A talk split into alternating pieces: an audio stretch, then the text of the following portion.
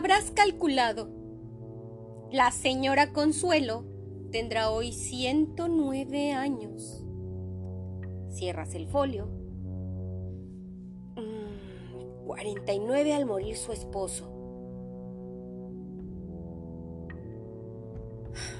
Siempre vestida de verde, siempre hermosa, incluso dentro de 100 años. ¿Sabes? Al cerrar de nuevo el folio que por eso vive Aura en esta casa, para perpetuar la ilusión de juventud y belleza de la pobre anciana enloquecida. Aura, encerrada como un espejo, como un icono más de ese muro religioso, cuajado de milagros, corazones preservados, demonios y santos imaginados. Arrojas los papeles a un lado y desciendes, sospechando el único lugar donde Aura podrá estar en las mañanas, el lugar que le habrá asignado esta vieja avara. La encuentras en la cocina. Sí, en el momento en que degüella un macho cabrío. El vapor que surge del cuello abierto, el olor de la sangre derramada, los ojos duros y abiertos del animal te dan náuseas. Detrás de esa imagen se pierde la de una aura mal vestida, con el pelo revuelto, manchada de sangre, que te mira sin reconocerte, que continúa su labor de carnicero. Le das la espalda. Esta vez hablarás con la anciana. Le echarás en cara su codicia, su tiranía abominable.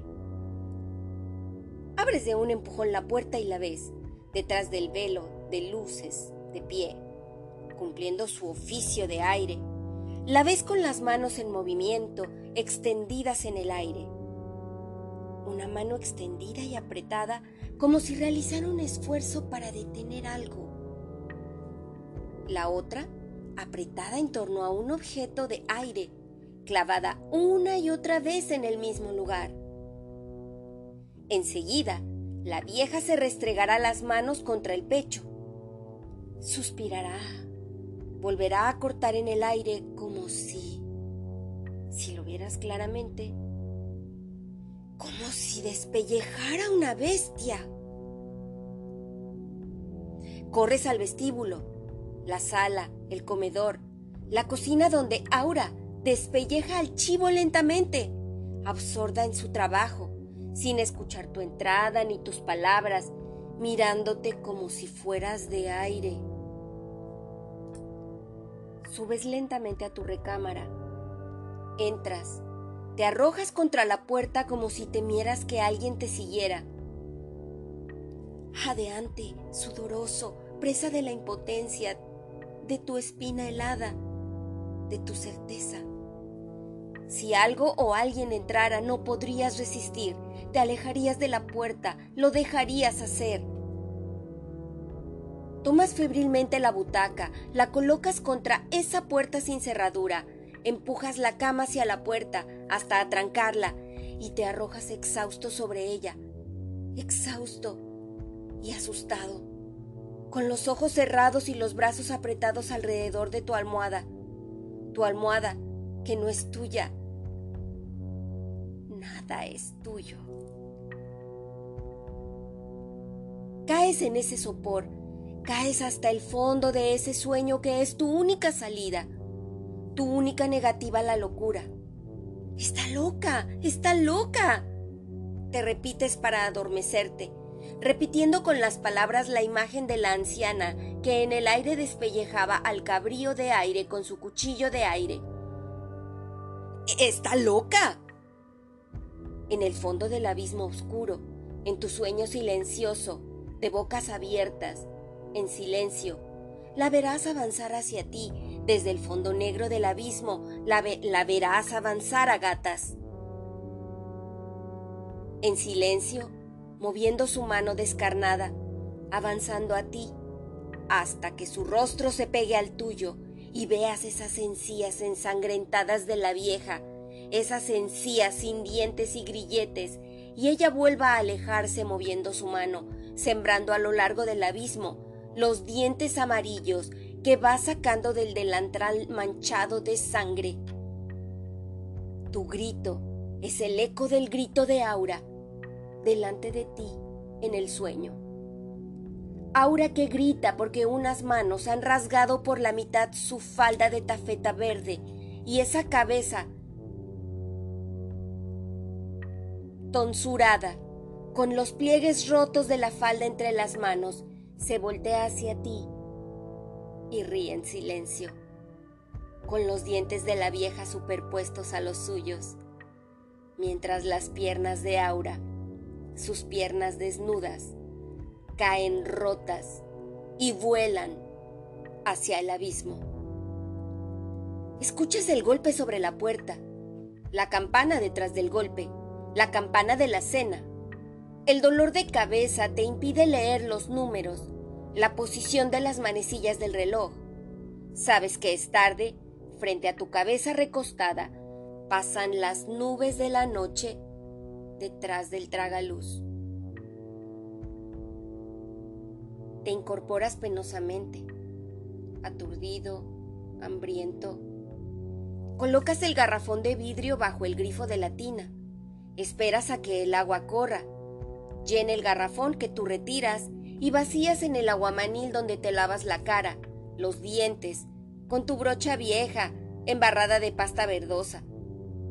Te rocías el pelo, sin advertir que debías haber hecho todo eso a la inversa. Te peinas cuidadosamente frente al espejo ovalado del armario del nogal, anudas la corbata y te pones el saco, y desciendes a un comedor vacío, donde solo ha sido colocado un cubierto, el tuyo. Y al lado de tu plato, debajo de la servilleta, ese objeto que rozas con los dedos, esa muñequita endeble de trapo, rellena de una harina que se escapa por el hombro mal cocido, el rostro pintado con tinta china, el cuerpo desnudo, detallado con escasos pincelazos, comes tu cena fría. Riñones, tomates, vino. Con la mano derecha detienes la muñeca entre los dedos de la izquierda. Comes mecánicamente con la muñeca en la mano izquierda y el tenedor en la otra. Sin darte cuenta, al principio, de tu propia actitud hipócrita, entreviendo después una razón en tu siesta opresiva en tu pesadilla, identificando al fin tus movimientos de sonámbulo con los de Aura, con los de la anciana, mirando con asco esa muñequita horrorosa que tus dedos acarician, en la que empiezas a sospechar una enfermedad secreta, un contagio. La dejas caer al suelo, te limpias los labios con la servilleta, consultas tu reloj y recuerdas que Aura te ha citado en su recámara. Te acercas cautelosamente a la puerta de Doña Consuelo y no escuchas un solo ruido. Consultas de nuevo tu reloj. Apenas son las nueve. Decides bajar a tientas a ese patio techado sin luz que no has vuelto a visitar desde que lo cruzaste, sin verlo, el día de tu llegada a esta casa. Tocas las paredes húmedas, lamosas, aspiras el aire perfumado y quieres descomponer los elementos de tu olfato, reconocer los aromas pesados, suntuosos que te rodean. El fósforo encendido ilumina parpadeando ese patio estrecho y húmedo, embaldosado, en el cual crecen de cada lado las plantas sembradas sobre los márgenes de tierra rojiza y suelta. Distingues las formas altas, ramosas, que proyectan sus sombras a la luz del cerillo que se consume, te quema los dedos. Te obliga a encender uno nuevo para terminar de reconocer las flores, los frutos, los tallos que recuerdas mencionados en crónicas viejas, las hierbas olvidadas que crecen olorosas, adorminadas, las hojas anchas, largas, hendidas, vellosas, el tallo sarmentado de flores amarillas por fuera, rojas por dentro, las hojas acorazonadas y agudas de la dulcamara, la pelusa cenicienta del gordolobo, sus flores espigadas, el arbusto ramoso del evónimo y las flores blanquecinas, la belladona. Cobran vida a la luz de tu fósforo, se mecen con sus sombras mientras tú recreas los usos de este herbario que dilata las pupilas, adormece el dolor, alivia los partos, consuela fatiga, consuela con un, una calma voluptuosa. Te quedas solo con los perfumes cuando el tercer fósforo se apaga. Subes con pasos lentos al vestíbulo. Vuelves a pegar el oído a la puerta de la señora Consuelo. Sigues sobre las puntas de los pies a la de Aura. La empujas sin dar aviso y entras en esa recámara desnuda donde un círculo de luz ilumina la cama y el gran crucifijo mexicano la mujer que avanza hacia ti cuando la puerta se cierre. Aura, vestida de verde, con esa bata de tafeta por donde asoman al avanzar hacia ti la mujer, los muslos color de luna. La mujer. Repetirás al tenerla cerca. La mujer. No la muchacha de ayer. La muchacha de ayer cuando toque sus dedos, su talle. No podía tener más de 20 años, la mujer de hoy. Y su pelo negro, suelto, su mejilla pálida. Parece de 40. Algo se ha endurecido entre ayer y hoy. Alrededor de los ojos verdes, el rojo de los labios se ha oscurecido fuera, fuera de su forma antigua como si quisiera fijarse en una mueca alegre, en una sonrisa turbia, como si alternara, a semejanza a esta planta del patio, el sabor de la miel y el de la amargura. No tienes tiempo de pensar más. Siéntate en la cama, Felipe. ¿Sí? Vamos a jugar. Tú no hagas nada. Déjame hacerlo todo a mí. Sentado en la cama, tratas de distinguir el origen de esa luz difusa, opalina, que apenas te permite separar los objetos. La presencia de aura, de la atmósfera dorada que los envuelve. Ella te habrá visto mirando hacia arriba, buscando ese origen. Por la voz, sabes que está arrodillada frente a ti. El cielo no es alto ni bajo, está encima y debajo de nosotros al mismo tiempo. Te quitarás los zapatos, los calcetines y acariciarás tus pies desnudos. Tú sientes el agua tibia que baña tus plantas, las alivia, mientras ella te lava con una tela gruesa dirige miradas furtivas al Cristo de madera negra, se aparta por fin de tus pies, te toma de la mano, se prende unos capullos de violeta al pelo suelto, te toma entre los brazos y canturrea esa melodía, ese vals que tú bailas con ella, prendido al susurro de su voz, gritando al ritmo lentísimo, solemne que ella te impone, ajeno a los movimientos ligeros de sus manos que te desabotonan la camisa, te acarician el pelo, buscan tu espalda, se clavan en ella. También tú murmuras esa canción sin letra, esa melodía que surge naturalmente de tu garganta. Giran los dos, cada vez más cerca del lecho. Te sofocas con esa canción murmurada con tus besos hambrientos sobre la boca de Aura. Arrestas la danza con tus besos apresurados sobre sus hombros, los pechos de Aura. Tienes la bata vacía entre las manos. Aura, de cuclillas sobre la cama. Aura, de cuclillas sobre la cama, coloca ese objeto contra los, los muslos cerrados. Lo acaricia, te llama con la mano, acaricia ese trozo de harina delgada, lo quiebra sobre sus muslos, indiferentes a las migajas que ruedan por sus caderas. Te ofrece la mitad de la oblea que tú tomas. Llevas a la boca al mismo tiempo que ella. Deglutes con dificultad. Caes sobre el cuerpo desnudo de Aura, sobre sus brazos abiertos, extendidos de un extremo al otro de la cama. Igual que el Cristo negro que cuelga del muro con su faldón de seda escarlata. Sus rodillas abiertas, su costado herido su corona de brezos montada sobre la peluca negra, enmarañada, entreverada con lentejuela de plata. Aura se abrirá como un altar.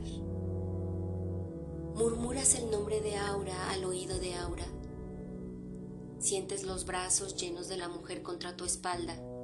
Escuchas su voz tibia en tu oreja. ¿Me querrás siempre? Siempre, Aura, te amaré para siempre. ¿Siempre? ¿Me lo juras? Te lo juro. Aunque envejezca, aunque pierda mi belleza, aunque tenga el pelo blanco, siempre, mi amor, siempre. Aunque muera Felipe, ¿Me amarás siempre aunque muera? Siempre, siempre, te lo juro. Nadie puede separarme de ti. Ven, Felipe, ven. Buscas al despertar la espalda de Aura y solo tocas esa almohada caliente aún y las sábanas blancas que te envuelven. Murmuras de nuevo su nombre Abres los ojos. La ves sonriendo, de pie, al pie de la cama, pero sin mirarte a ti. La ves caminar lentamente hacia, e, hacia ese rincón de la recámara, sentarse en el suelo, colocar los brazos sobre las rodillas negras que emergen de la oscuridad que tú tratas de penetrar, acariciar la mano arrugada que se adelanta del fondo de la oscuridad cada vez más clara a los pies de la anciana señora Consuelo que está sentada en ese sillón que tú notas por primera vez. La señora Consuelo que te sonríe, cabeceando, que te sonríe junto con Aura que mueve la cabeza al mismo tiempo que la vieja. Las dos te sonríen, te agradecen recostado, sin voluntad. Piensas que la vieja ha estado todo el tiempo en la recámara.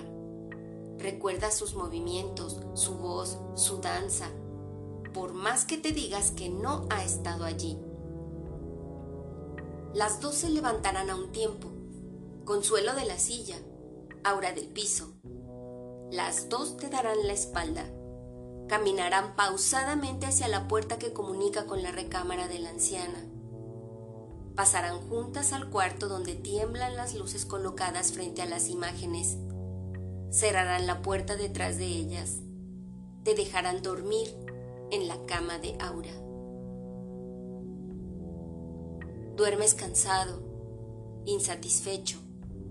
Ya en el sueño, sentiste esa vaga melancolía esa opresión en el diafragma, esa tristeza que no se deja apresar por tu imaginación. Dueño de la recámara de Aura, duermes en la soledad, lejos del cuerpo que creerás haber poseído.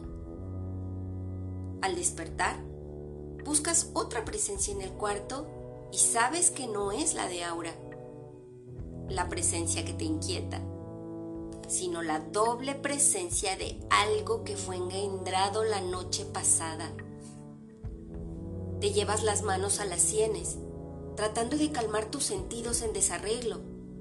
Esa tristeza vencida te insinúa, en voz baja, en el recuerdo inacible de la premonición, que buscas tu otra mitad, que la concepción estéril de la noche pasada engendró tu propio doble. Y ya no piensas, porque existen cosas más fuertes que la imaginación. La costumbre que te obliga a levantarte, buscar un baño anexo a esa recámara, no encontrarlo, salir restregándote los párpados, subir al segundo piso saboreando la acidez pastosa de la lengua, entrar a tu recámara acariciándote las mejillas de cerdas revueltas, dejar correr las llaves de la tina e introducirte en el agua tibia, dejarte ir, no pensar más. Y cuando te estés secando, recordarás a la vieja y a la joven que te sonrieron abrazadas antes de salir juntas, abrazadas. Te repites que siempre cuando están juntas hacen exactamente lo mismo. Se abrazan, sonríen, comen, hablan, entran, salen al mismo tiempo como si una imitara a la otra, como si de la voluntad de una dependiese la existencia de la otra. Te cortas ligeramente la mejilla pensando estas cosas mientras te afeitas.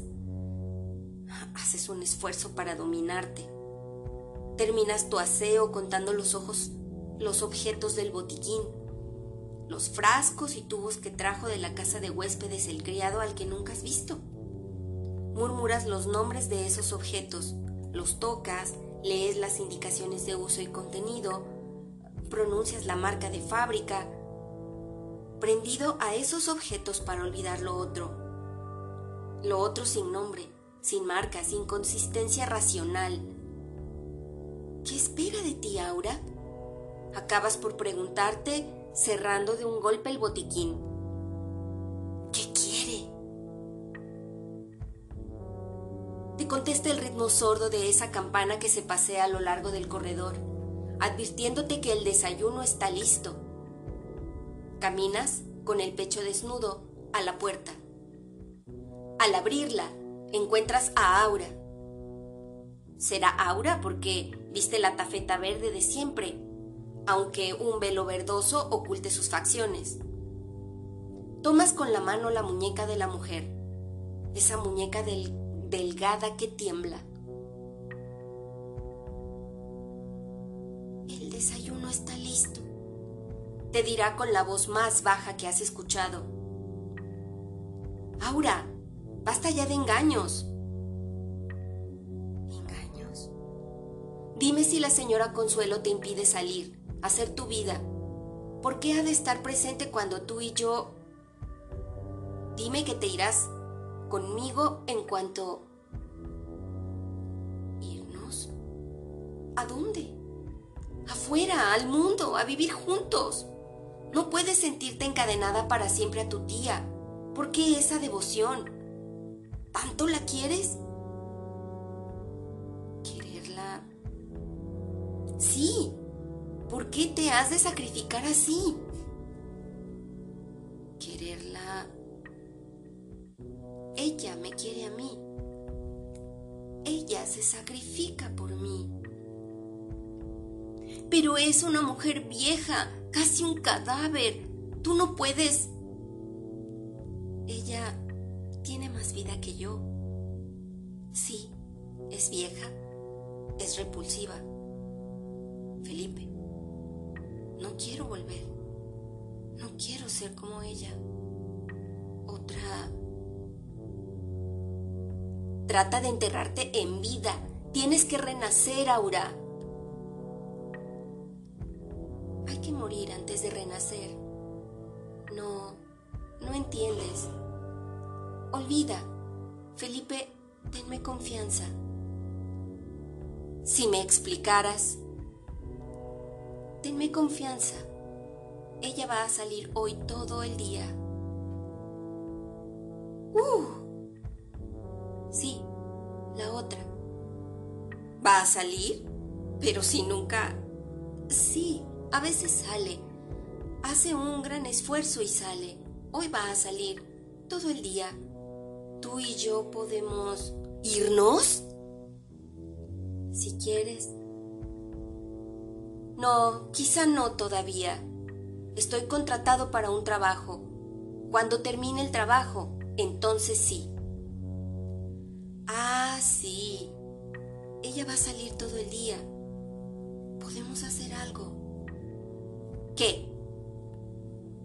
Te espero esta noche en la recámara de mi tía. Te espero como siempre. Te dará la espalda, se irá tocando esa campana como los leprosos que con ella pregonan su cercanía. Advierten a los incautos. Aléjate. Tú te pones la camisa y el saco, sigues el ruido espaciado de la campana que se dirige enfrente de ti hacia el comedor. Dejas de escucharlo al entrar a la sala. Viene hacia ti, jorobada, sostenida por un báculo nudoso, la viuda de Llorente, que sale del comedor, pequeña, arrugada, vestida con ese traje blanco, ese velo de gasa teñida, rasgada. Pasa a tu lado sin mirarte, sonándose con un pañuelo, sonándose y escupiendo continuamente, murmurando. Hoy no estaré en la casa, señor Montero. Confío en su trabajo. Adelante usted. Las memorias de mi esposo deben ser publicadas. Se alejará pisando los tapetes con sus pequeños pies de muñeca antigua, apoyada en ese bastón, escupiendo, estornudando, como si quisiera expulsar algo de sus vías respiratorias, de sus pulmones congestionados. Tú tienes la voluntad de no seguirla con la mirada, dominas la curiosidad que sientes ante ese traje de novia amarillento extraído del fondo del viejo baúl que está en la recámara. Apenas pruebas el café negro y frío que te espera en el comedor. Permaneces una hora sentado en la vieja y alta silla ojival, fumando, esperando los ruidos que nunca llegan, hasta tener la seguridad de que la anciana ha salido de la casa y no podrá sorprenderte, porque en el puño, apretada, tienes desde hace una hora la llave del arcón y ahora te diriges sin hacer ruido a la sala, al vestíbulo donde esperas 15 minutos más. Tu reloj te lo dirá. Con el oído pegado a la puerta de Doña Consuelo, la puerta que enseguida empujas levemente hasta distinguir, detrás de la red de araña de esas luces devotas, la cama vacía, revuelta, sobre la que, sobre la, que la coneja roe sus zanahorias crudas. La cama siempre rociada de migajas que ahora tocas, como si creyeras que la pequeñísima anciana pudiese estar escondida entre los pliegues de las sábanas. Caminas hasta el baúl, colocado en el rincón. Pisas la cola de una de esas ratas que chilla. Se escapa de la opresión de tu suela.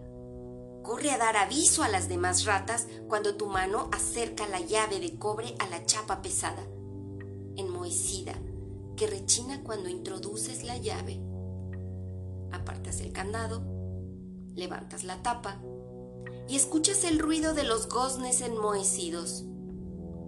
Sustraes el tercer folio, cinta roja, de las memorias, y al levantarlo encuentras esas fotografías viejas, duras, comidas de los bordes, que también tomas sin verlas, apretando todo el tesoro contra tu pecho, huyendo sigilosamente sin cerrar siquiera el baúl, olvidando el hombre de las ratas, para traspasar el umbral, cerrar la puerta, recargarte contra la pared del vestíbulo, respirar normalmente y subir a tu cuarto. Ahí leerás los nuevos papeles, la continuación, las flechas, las fechas de un ciclo de agonía. El general Llorente, habla con su lenguaje más florido de la personalidad de Eugenia de Montijo. Vierte todo su respeto hacia la figura de Napoleón el Pequeño, exhuma su retórica más marcial para anunciar la guerra franco-prusiana. Llena páginas de dolor ante la derrota. Arenga a los hombres de honor contra el monstruo republicano. Ve en el general Boulanger un rayo de esperanza. Suspira por México. Siente que en el caso Dreyfus el honor, siempre el honor del ejército, ha vuelto a imponerse. Las hojas amarillas se quiebran bajo tu tacto. Ya no las respetas. Ya solo buscas la nueva aparición de la mujer de ojos verdes. Sé por qué lloras a veces, Consuelo. No te he podido dar hijos. A ti, que irradias la vida. Y después, Consuelo, no tientes a Dios. Debemos conformarnos. ¿No te basta mi cariño? Yo sé que me amas. Lo siento. No te pido conformidad porque ello sería ofenderte.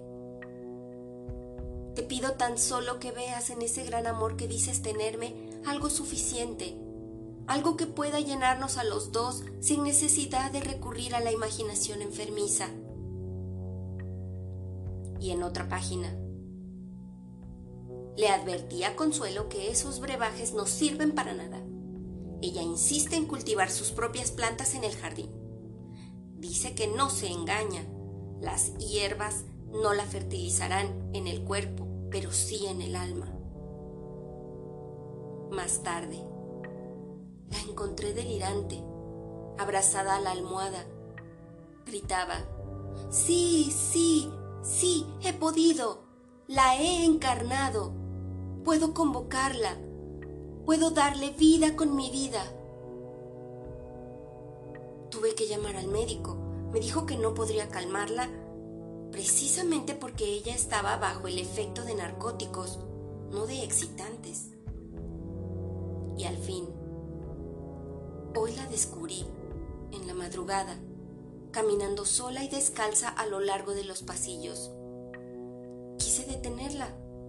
Pasó sin mirarme pero sus palabras iban dirigidas a mí. No me detengas, dijo.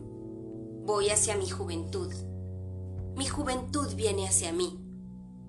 Entra ya. Está en el jardín. Ya llega. Consuelo, pobre Consuelo. Consuelo. También el demonio fue un ángel antes. No había más. Allí terminan las memorias del general Llorente. Y detrás de la última hoja, los retratos. El retrato de ese caballero anciano vestido de militar. La vieja fotografía con las letras en una esquina. Moulin, fotógrafo. 1894. Y la fotografía de Aura de Aura con sus ojos verdes, su pelo negro recogido en bucles, reclinada sobre esa columna dórica, con el paisaje pintado al fondo, el paisaje de Lorelei en el Rin, el traje abotonado hasta el cuello, el pañuelo en una mano, el polizón, Aura y la fecha 1876 escrita con tinta blanca, y detrás, sobre el cartón doblado del daguerrotipo, esa letra de araña. Consuelo Llorente. Verás en la tercera foto a Aura en compañía del viejo, ahora vestido de paisano, sentados ambos en una banca en un jardín. La foto se ha borrado un poco, Aura no se verá tan joven como en la primera fotografía, pero es ella, es él, es... eres tú. Pegas esas fotografías a tus ojos, las levantas hacia el tragaluz, tapas con una mano la barba blanca del general Llorente. Lo imaginas con el pelo negro y siempre te encuentras borrado, perdido, olvidado, pero tú, tú, tú. La cabeza te da vueltas, inundada por el ritmo de ese vals lejano que suple la vista, el tacto, el olor de plantas húmedas y perfumadas. Caes agotado sobre la cama, te tocas los pómulos, los ojos, la nariz, como si temieras que una mano invisible te hubiese arrancado la máscara que has llevado durante 27 años. Esas facciones de goma y cartón que durante un cuarto de siglo han cubierto tu verdadera faz, tu rostro antiguo, el que tuviste antes y habías olvidado. Escondes la cara en la almohada, tratando de impedir que el aire te arranque las facciones que son tuyas, que quieres para ti. Permaneces con la cara hundida en la almohada, con los ojos abiertos detrás de la almohada, esperando lo que ha de venir, lo que no podrás impedir. No volverás a mirar tu reloj, ese objeto inservible que mide falsamente un tiempo acordado a la vanidad humana, esas manecillas que marcan tediosamente las largas horas inventadas para engañar el verdadero tiempo. El tiempo que corre con la velocidad insultante, mortal, que ningún reloj puede medir. Una vida, un siglo, 50 años. Ya no te será posible imaginar esas medidas mentirosas, ya no te será posible tomar entre las manos ese polvo sin cuerpo. Cuando te separes de la almohada, encontrarás una oscuridad mayor alrededor de ti. Habrá caído la noche. Habrá caído la noche. Correrán detrás de los vidrios altos las nubes negras, veloces, que rasgan la luz opaca que se empaña en evaporarlas y asomar su redondez pálida y sonriente se asomará la luna antes de ver que el vapor oscuro vuelva a empañarla. Tú ya no esperas, ya no consultarás tu reloj. Descenderás rápidamente los peldaños que te alejan de esa celda donde habrán quedado regados los viejos papeles, los daguerrotipos desteñidos. Descenderás al pasillo, te detendrás frente a la puerta de la señora Consuelo, escucharás tu propia voz sorda, transformada después de tantas horas de silencio. Aura. Repetirás. Aura. Entrarás a la recámara. Las luces de las, de las veladoras se habrán extinguido. Recordarás que la vieja ha estado ausente todo el día y que la cera se habrá consumido sin la atención de esa mujer devota. Avanzarás en la oscuridad hacia la cama. Repetirás, Aura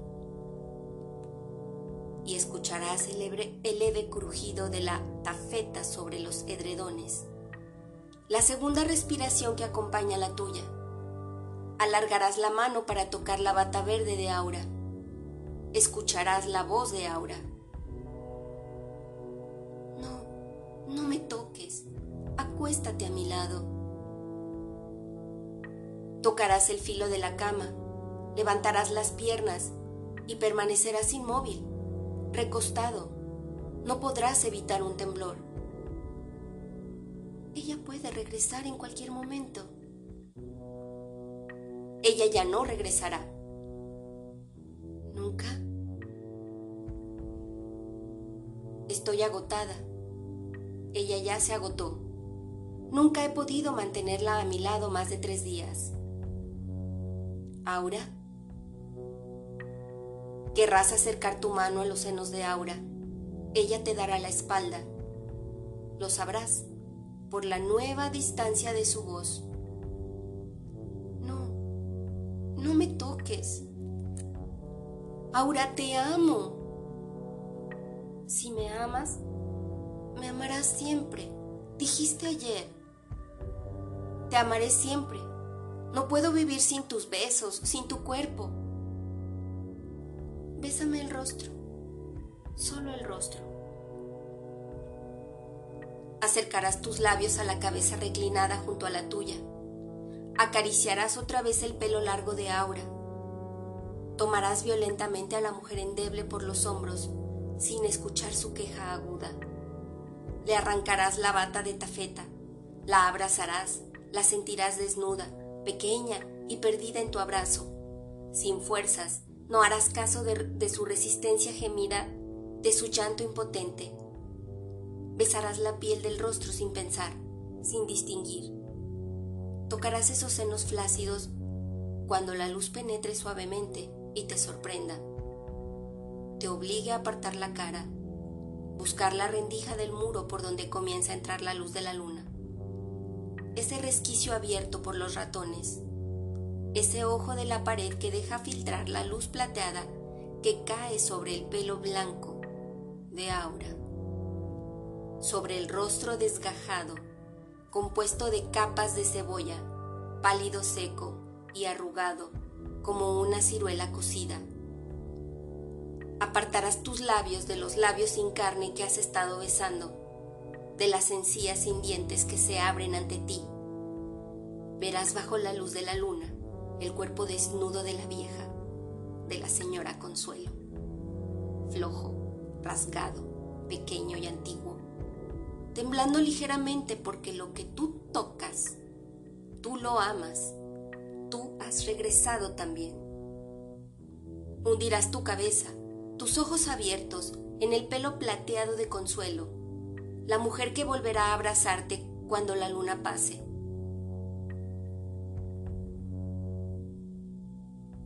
Y las nubes los oculten a ambos. Se lleve en el aire, por algún tiempo, la memoria de la juventud, la memoria encarnada. Volverá, Felipe, la traeremos juntos. Deja que recupere fuerzas y la haré regresar.